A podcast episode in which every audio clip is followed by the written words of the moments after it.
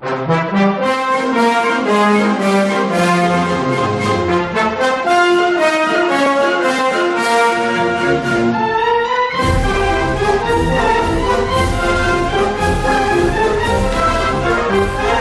viernes y hay Viva el Vino con Raúl del Pozo. Buenos días, Raúl. Buenos días, Carlos. ¿Qué tal, cómo estás?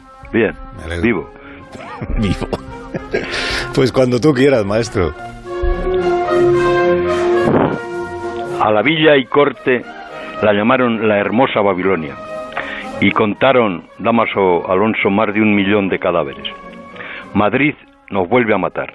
Otro enemigo ha vuelto. Es un agente microscópico que ataca en todas las esquinas. Como en el poema de Alberti, Madrid, corazón de España, late con pulsos de fiebre. Te ponen el termómetro en todas partes. Pedro Sánchez convoca hoy un Consejo de Ministros para decretar el estado de alerta, que nos pondría otra vez firmes y confinados. Los hashtags Sánchez dictador y yo apoyo al gobierno son tendencia en Twitter. Le recuerdan al presidente que Napoleón no pudo con Madrid. El alcalde ha declarado que el estado de alerta no está pactado con la comunidad. Se adoptaría esta ley de excepción después de que la justicia tumbara el cierre de la villa, porque afectaba a las leyes fundamentales. La ciudad a la que siempre vuelve el fugitivo ahora se quiere escapar, como sea, por el puente del Pilar.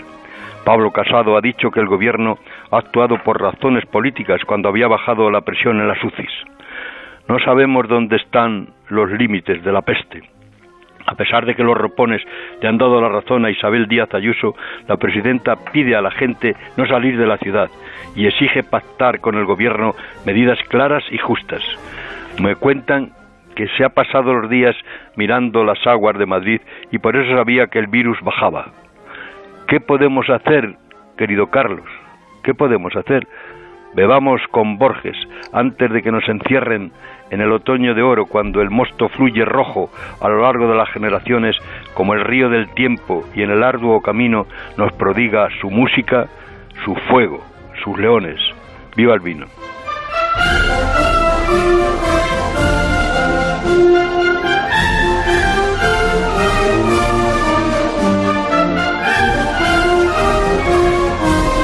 Raúl del Pozo, ¿cuándo vas a reservarme una hora para hablar de No le des más whisky a la perrita, de este libro de Valdeón y de Úbeda que habla de ti? bueno, cuando tú, tú estoy a tus órdenes siempre. ¿Ah, sí? Oye, le- hay- hoy me hace una entrevista maravillosa Karina en, en Zenda.